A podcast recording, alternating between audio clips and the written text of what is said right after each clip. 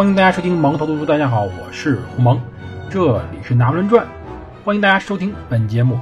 大家可以通过喜马拉雅 APP 订阅收听本节目，也可以搜索“拿破仑革命的皇帝”在苹果应用商店中的播客软件订阅收听本节目。如果大家觉着本节目符合您的心意的话，请不吝您的手指点击订阅及赞赏按钮，感谢各位的支持。如果各位能够分享出去，让大家一起赞赏，那我就更高兴了。谢谢各位，你们的支持就是我更新最大动力。我们今天接着讲征服亚平宁第六集，讲讲曼图亚的事儿。对，之前拿破仑已经有机会围攻曼图亚了，但是曼图亚这个地方呢比较特殊，它背靠湖又临河，同时是一个非常完整的碉堡群。它并不是一个碉堡，一个要塞。而是一个要塞群，这很重要，并且旁边呢充满了沼泽。当然，这给拿破仑的进攻带来了非常大的麻烦，就是说他不可能集中优势兵力进攻这个城市。但是，拿破仑如果反过来想，也就逆向思维的话，我没办法进攻你，其实也意味着你没办法出来。你想跑出来，也一定要经过要塞，经过那些沼泽。双方的选择都很少，因此拿破仑当时选择的办法便是：我部分一不止一部分部队呢，去守住要塞，不让你出来，然后挥军南下去进攻意大利南部。可是事情总是在变化的。当时奥地利的弗朗茨一弗朗茨二世皇帝不惜冒着两线作战之大忌，决心让。神圣罗马帝国的双头鹰再次在阿尔卑斯山脉南麓飘扬。他派了德意志战场颇有战功的奥军将领乌姆泽率军南下。就是这位将领，把当时莱茵战区搞得法军没有任何大的进展。当然，这也是一位老将军，他决心把整个战争重心向南边偏移。这里要说一下。奥地利干嘛这么重视意大利呢？要知道，这要从另外一个国家说起，就是波兰。波兰这个国家呀，倒了血霉了。因为我们总是会提一句话嘛，用围棋角度来讲，就是金角银边草不肚皮。你看人家英国、法国呢，都在边上，西班牙也在边上。俄罗斯虽然看起来在中间，实际上它也在欧洲的边缘。什么叫肚皮呢？肚皮指的就是德国这块地儿，奥地利这块地儿，以及波兰这这些地儿。德国当时尚未统一，奥地利实际上是神圣罗马帝国的真正的一个引领者。我们只能说引领者，因为它是个松散的邦联，就是说它有点像欧盟。奥地利是神圣罗马帝国这个联盟的盟主，而波兰在旁边，波兰。一直没有成功的成长为一个足够大的国家，这就是他最大的麻烦。而当时呢，波兰又一次被瓜分了，第三次瓜分。对，波兰在历史上被亡国多少次？至少三四回。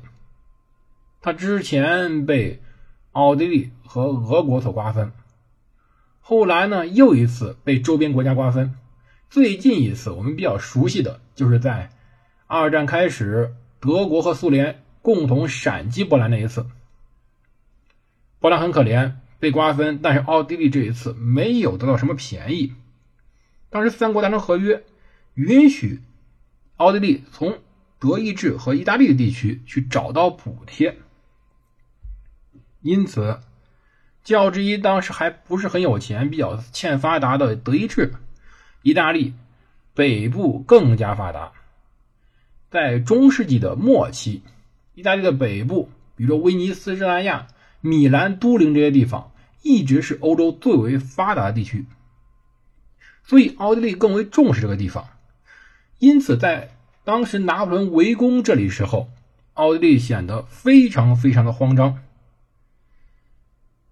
奥地利在德意志的势力呢？短期内无法完全的恢复，但是相对这里，它可以更快的从意大利夺取到之前的补偿，只要他把拿破仑撵走就可以了。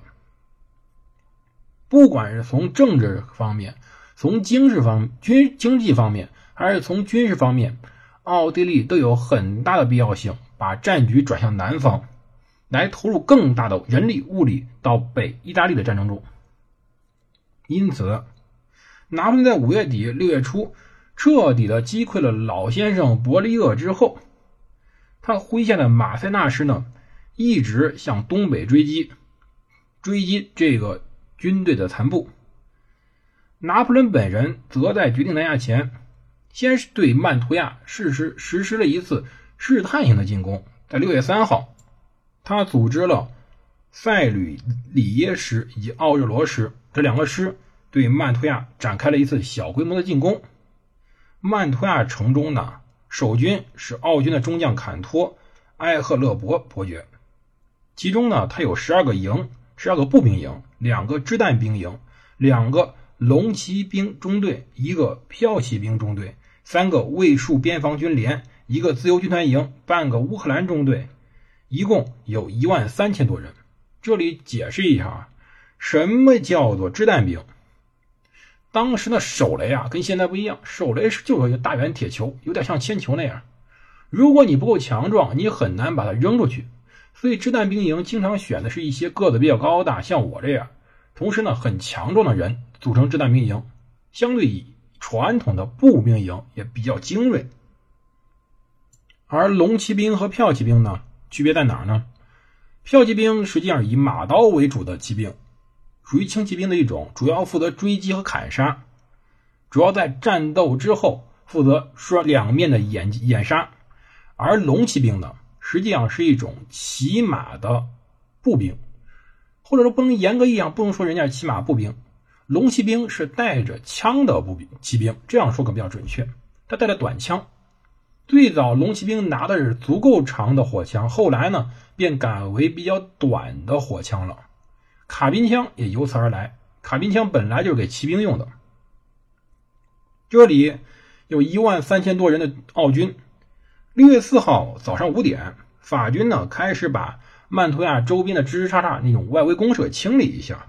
然后便开始调兵进攻碉堡，塞吕里耶市向北湖当时的碉堡进攻，而拉纳和达勒马涅率领了六百名掷弹兵挺进圣乔治堡。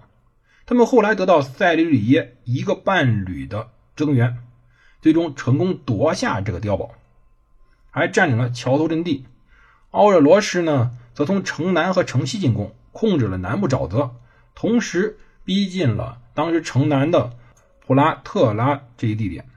六月五号，奥尔罗趁热打铁，强袭了南部攻势，奥军不得已回撤。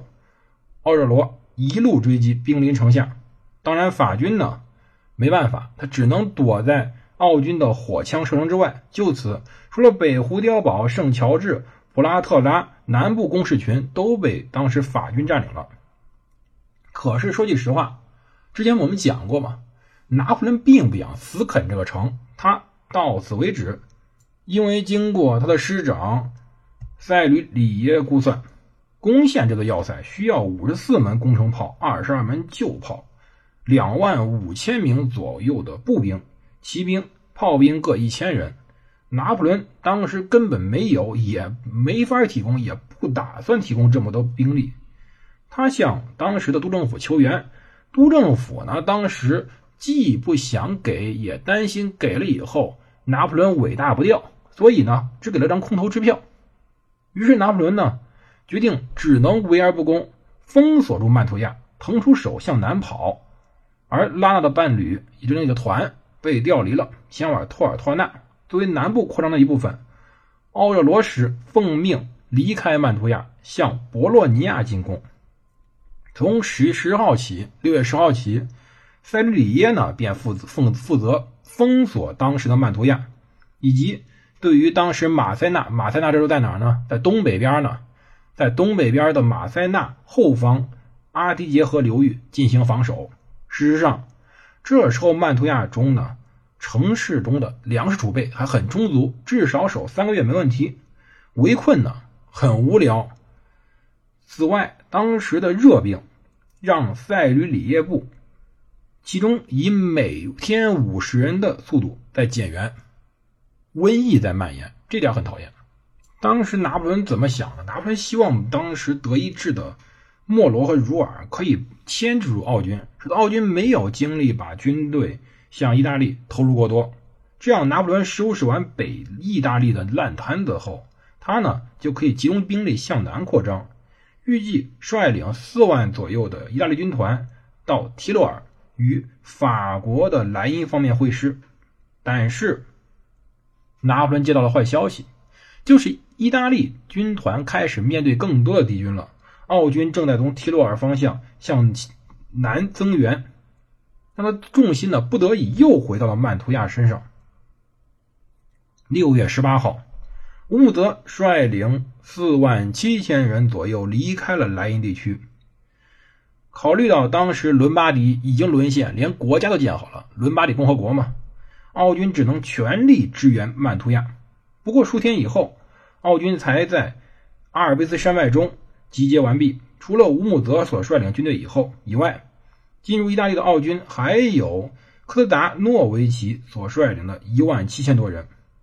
乌姆泽得知法军南下消息，决心加快进攻步伐，而且他把军队。为了防止军队混乱，他把军队混成了四个纵队南下，沿着两条河谷西来。而科斯达诺维奇的尝试切断法军通往伦巴底的交通要线，拿破仑面临麻烦了。但是我们知道，拿破仑所有战争的艺术集中在哪儿呢？叫机动，不停的机动。你几路来就有麻烦了。要知道，我们这里普及个常识，在当时。电报以及怀表发明以前，根本没有所谓的记录共同进攻的成功可能性。我们总是看这种战争电影里面，尤其是我们看解放战争电影里面，经常有个场景，一些指挥官开始对表，决定说：“我们现在开始对表，四点半开始拉开进攻帷幕。”为什么要对表呢？因为当时表不太准，对一下。大家可以准确的评估时间，中间不会差个一两分钟。可是，可是什么？可是当时没有这玩意儿的。当时说说句实话，在分路进攻时候，只能凭借估计，又没有电报互相之间进行个联络，几路来军经常有快有慢，只要侦察得当，一路军队可以分次分时间差打一些进攻。这时候，拿破仑面临问题是：如果不正面面对曼图亚，不管这个城，而忙于应付由北而来的奥军主力，无异于在前面面对着整个奥军主力，后面则有一座城，里面仍然有非常多的奥军，他自己就把自己置于一种包围之中。曼图亚的守军可以随随时冲出来，切断北翼南部的法军后方，进城，进而形成合围之势。到时候，法军兵力上不仅处于劣势，而且处于包围之中，甚至也处于没有补给之中。不仅如此，就算乌姆泽布被成功的击退，那么他仍然可以退守曼图亚，作为反击据点。所以这个城啊，它优势显出来了，就是你无论如何选择，现在乌姆泽布所从北边南下，导致拿破仑不得不进攻曼图亚。而且一定要在这位老将军率领军队来临之前，成功的拿下这座城池。而七月十六号，当时的后果来了，就是曼图亚的守军开始尝试突围。最终，虽然奥军被击退了，但是奥军也夺回了南部攻势普拉特拉。第二天，法军进攻。塞吕吕耶指挥这次攻城，按计划，法军将由城南发动进攻。同时，缪拉也来了。缪拉率领一支掷弹兵从城东登船，横穿下因费里奥雷湖，试图从后方夺取攻势。然而，法军渡水的这种计划呢，由于当天水位突然下降而被搁置。同时，明桥河上用于进攻的浮桥也被奥军的火炮击毁。法军曾经试图夜袭，但是水位依旧低落，法军只能隔天再准备攻势。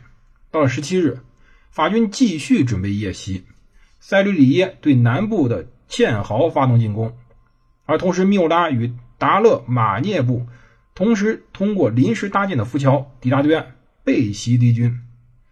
可是当时有两个问题：第一个是固若金汤的攻势；第二个问题是友军的误击。正面进攻的法军只得撤退，无从下手。这时候拿破仑面临一个问题：如何继续围攻曼图亚？到底他该怎么做？我们下期再讲。